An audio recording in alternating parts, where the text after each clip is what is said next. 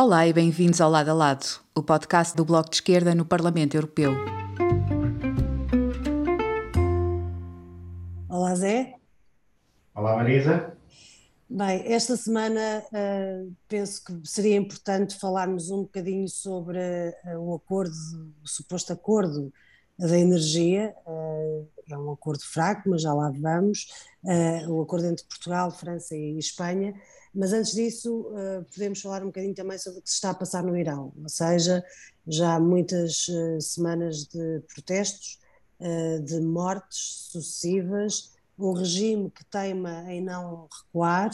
e, de facto, uma coragem extraordinária das mulheres uh, do Irão que continuam a sair à rua, sabendo perfeitamente as consequências dos seus atos uh, e uh, uma exigência que é devida de solidariedade internacional neste contexto e que temo possa começar a, a adormecer um bocadinho, ou seja, já são muitas semanas de protestos e infelizmente parece que há um certo cansaço quando creio que é neste momento que elas precisam mais do nosso apoio. Tem sido um movimento extraordinário de resistência e de oposição ao regime, e um movimento, obviamente, muito ancorado uh, numa luta contra um regime que é um regime opressivo, um regime autoritário e muito patriarcal, no sentido de continuar a dizer às mulheres o que é que elas devem fazer e o que não devem fazer. Infelizmente, não é apenas no Irão, mas no Irão essa tem sido uma nota permanente. E não deixa de ser interessante, eu creio, eh, nós lembrarmos que há um ano as instituições europeias, a Comissão Europeia, as instituições europeias, esfregavam as mãos com a vontade de fazer um acordo com o regime do Irão para travar os refugiados que fugiam do Afeganistão e as refugiadas que fugiam dos talibã e na altura tentavam justificar uh, de que o regime iraniano estava já numa fase diferente, uh, que era possível fazer um acordo, um bocadinho à semelhança do que se fez com a Turquia, e nós vemos o que aconteceu, entretanto, nestes últimos anos e como, e como Erdogan se tem comportado em relação aos refugiados uh, sírios, mas as instituições europeias tinham vontade há um ano de fazer esse acordo com o Irão uh, como uma espécie de plataforma para, para evitar que os refugiados, as refugiadas do Afeganistão pudessem chegar à Europa e, e sempre com esta ideia peregrina de que se consegue, uh, de certa forma, controlar estes regimes autoritários e totalitários. E, portanto, um ano depois temos esta situação a acontecer, temos estes protestos um, e da União Europeia o silêncio uh, em relação às intenções que felizmente saíram goradas menos por vontade do Irão do que por vontade da União Europeia. Mais por vontade do Irão do que por... Sim, sim, desculpa, menos, mais por vontade o... do Irão do que da União Europeia, exatamente. Não, eu, eu acho que, que, que a história de, de, muitos países daquela região, uh, nesta e outras matérias, na democracia, nos direitos humanos, é uma história muito triste e onde uh, as potências ocidentais têm sempre, tiveram em, em, vários momentos históricos significativos um papel extremamente lamentável, uh, não obstante toda a retórica em, em, em, defesa dos direitos humanos e dos direitos das mulheres, e os, e os exemplos naquela região são inúmeros, desde desde o Irão até o Afeganistão, até uma série de outros regimes. Eu, eu Parece-me que o que, se, o, o que se passa na relação entre, por exemplo, a União Europeia ou os Estados Unidos com vários dos países desta região é que os direitos dos, das mulheres, uh, ou também, por exemplo, os direitos da comunidade LGBT, são sempre invocados ou esquecidos de acordo com as conveniências da política energética, da política externa, da política diplomática, da política migratória, eh, mas são uma espécie de, eh, de, de instrumento de propaganda que se usa nos casos, não se usa noutros, eh, e que invariavelmente em todos eles esquece as responsabilidades que o mundo ocidental teve na evolução política de muitos dos países desta região. Sim, e, e além disso, temos assistido sistematicamente a uma desvalorização dos direitos humanos como uma de, das, das, pedras fundamentais, devem ser das pedras basilares de qualquer política externa e a esse respeito a União Europeia e os Estados Unidos também, mas neste caso falamos da União Europeia, não tem propriamente muitas lições a dar, vemos como é que são os acordos de associação, a forma como se esquece sistematicamente a cláusula dos direitos humanos, em relação agora, por exemplo, ao Egito, que é uma situação trágica, mas por causa das questões de energia esquece. Em relação a Israel, permanentemente a agressão contra a Palestina é esquecida e, e omite-se essas, essas dimensões e por isso a União Europeia que tantas vezes levanta a, a, a voz para dizer que somos os campeões dos direitos humanos em muitas das matérias vai esquecendo. Mas só uma nota muito rápida em relação a esta questão do Irão, eu creio que nós também devemos aproveitar para para chamar um bocadinho a atenção do que tem sido a instrumentalização também da extrema-direita em relação a estes conflitos, para dizer, mais uma vez, eh, que temos que cavar um fosso permanente em relação ao Islão e, portanto, usar esta, esta, estes protestos justos das mulheres como uma forma uh, de ter mais uma vez uma política de reforço racista uh, e islamofóbica e que obviamente nós uh, devemos condenar também e já agora para, para, dizer que em relação ao uso do véu ou não, deve caber sempre às mulheres a decisão de usá-lo ou não usá-lo e não nem aos regimes eh, totalitários nem, nem à extrema-direita eh, que vem com lições de moral neste contexto. Mas eh, passando... É mesmo só para isto que a extrema-direita se lembra dos direitos das mulheres, porque em todos os outros momentos esquece, exatamente, ignora permanentemente, mas depois lembra-se para usar para um fim que é um fim de reforço de uma política uh, racista permanente em relação, sobretudo, à comunidade islâmica. Mas, uh, como estava a dizer no início, quando estávamos a iniciar a nossa conversa, estamos também numa semana em que se chegou finalmente a um acordo entre França, Espanha e Portugal, o acordo, o famoso acordo das interconexões energéticas,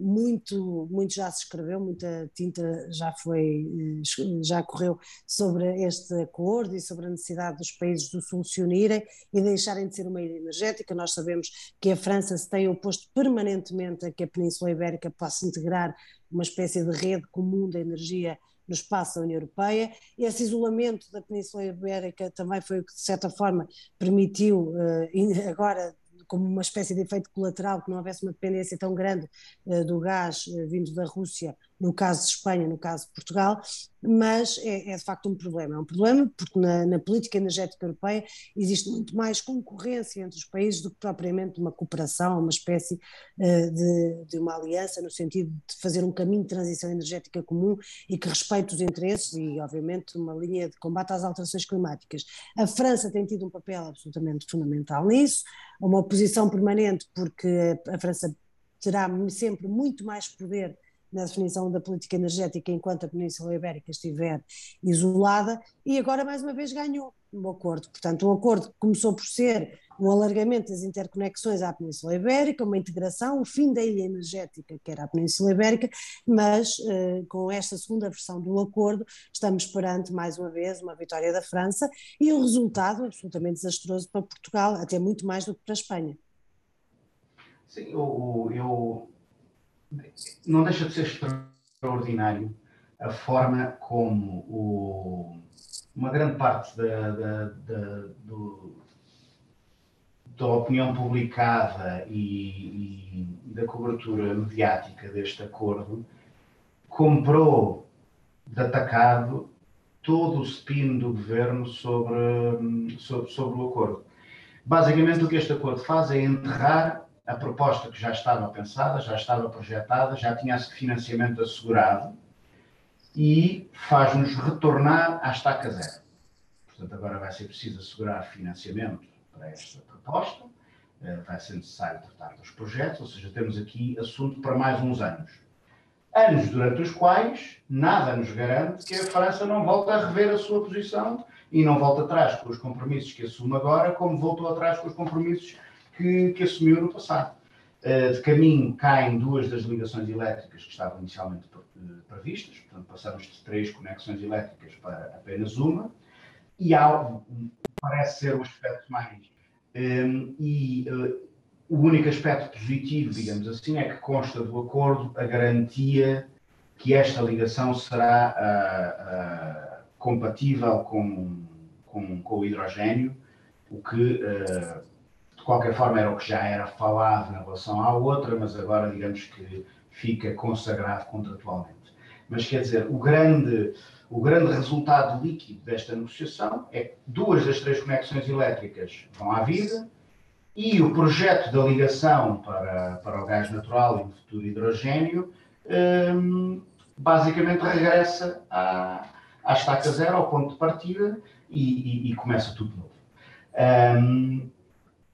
e há um aspecto muito significativo político que uh, ressalta da conclusão de todo este processo. Uh, o, primeiro é, são, aliás, dois. O primeiro, isto é um, uma das muitas consequências da decisão do Parlamento Europeu sobre de mídia. E o facto, nomeadamente, de ter passado a considerar o nuclear uma energia limpa, que foi um balão de oxigênio para a indústria nuclear, particularmente a francesa, que inclusive em,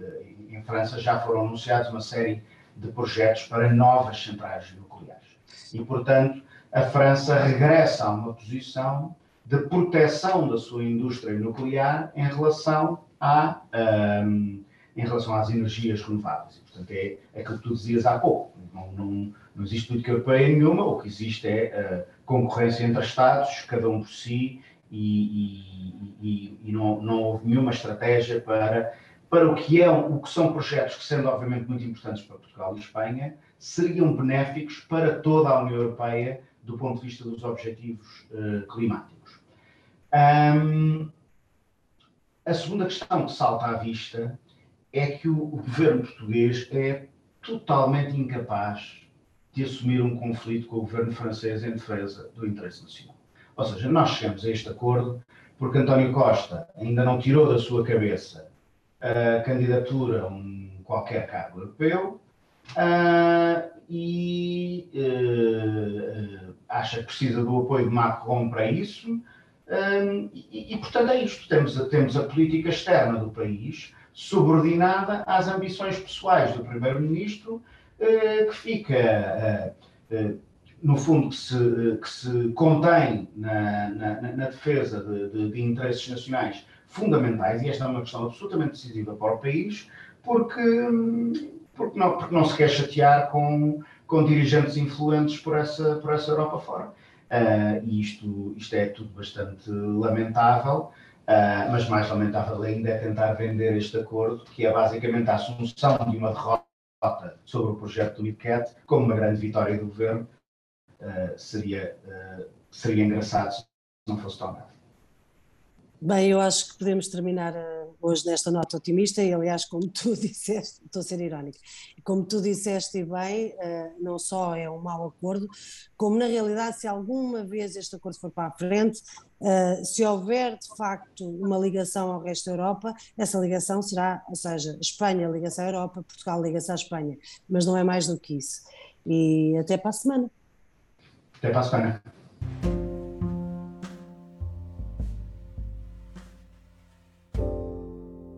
Obrigada por nos terem seguido. Regressamos na próxima semana. Até já!